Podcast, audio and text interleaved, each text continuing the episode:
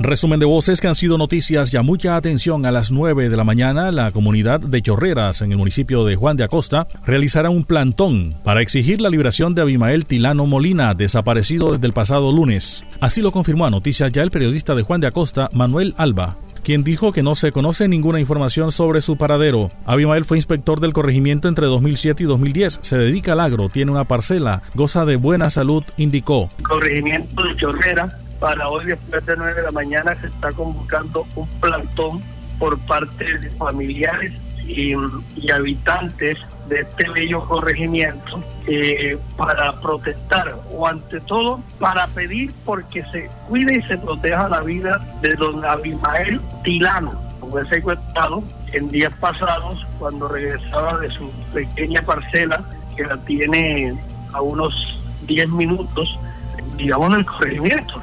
Y bueno, eh, hasta el momento no se ha conocido ninguna información, se están eh, tomando todas las medidas eh, pertinentes, se ha pronunciado la gobernadora del Departamento del Atlántico, el señor alcalde, el alcalde Carlos Manuel ha estado muy atento y muy pendiente de, la situación. Y bueno, desafortunadamente no hay noticia. Abimael fue inspector del corregimiento durante cuatro años el alcalde de Juan de Acosta, Carlos Higgins, señaló que las autoridades de policía y el Gaula están adelantando las investigaciones. Estaremos muy atentos sobre la vida de nuestro amigo Atilano Molina. Manifestó que las actividades culturales programadas para este fin de semana en su municipio están suspendidas hasta tanto aparezca Atilano. Estamos contemplando también la posibilidad de ofrecer una recompensa por información de su paradero. Bueno, legalmente nosotros tenemos un rubro que es por eh, eh, el, rubro por seguridad y eh, estamos solicitando la reunión del comité para poder establecer y, ofrecer una recompensa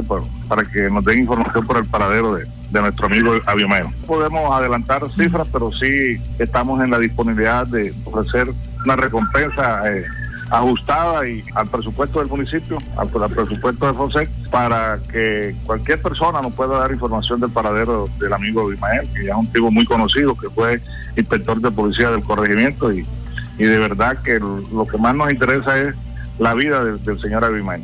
Orlando Jiménez, directivo de Undeco, se refirió a las extorsiones a tenderos en el área metropolitana de Barranquilla. Comerciantes nos comentan que es difícil la situación. Muchas veces exigen pagar una cuota mensual. El tendero accede a pagar pensando que es la solución, pero después viene otro grupo y así sucesivamente. Muchos han hecho préstamos bancarios para poder contribuir con esas exigencias hasta llegar al límite de vender su negocio o arrendar e irse, buscando que la situación mejore. En el peor de los casos deciden cerrar.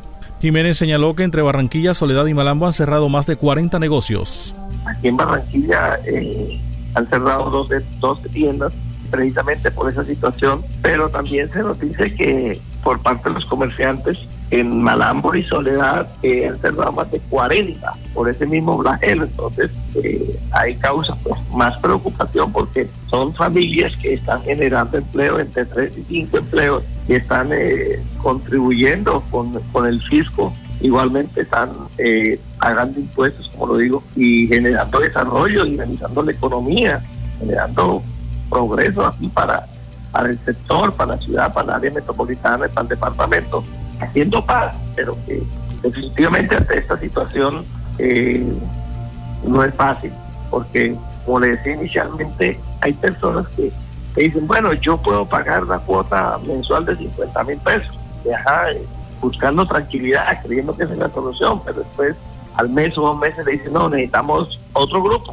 necesitamos dos millones, tres millones, y ahí es donde la cosa se complica Mario Mubdi, directivo de Cotelco, dijo que la ampliación del aforo para el metropolitano es una buena noticia. Ese aforo nos va a dar la satisfacción de tener una mejor ocupación hotelera. Esperamos 100% y que la economía de la ciudad se reactive. El comportamiento del COVID en, la ciudad ha estado bien controlado, la gente vacunada y el tema de la vacuna, pues yo creo que somos más los vacunados que los que no. Así que a todos los aficionados al fútbol que que estén vacunados mayores de 18, pues obviamente va a ser una oportunidad para venir. Y ese aforo con más de 30 mil personas, pues nos va a dar la satisfacción de poder tener una mejor ocupación cuando el, aforo del 50% en el partido anterior pues tuvimos más de un 90% de ocupación. Así que esperamos el 100% y que toda la economía de la ciudad se reactive con este, estos dos partidos que vienen acá en Barranquilla. Pasó el resumen de voces que han sido noticias, ya les habló Elvis Payares Matute.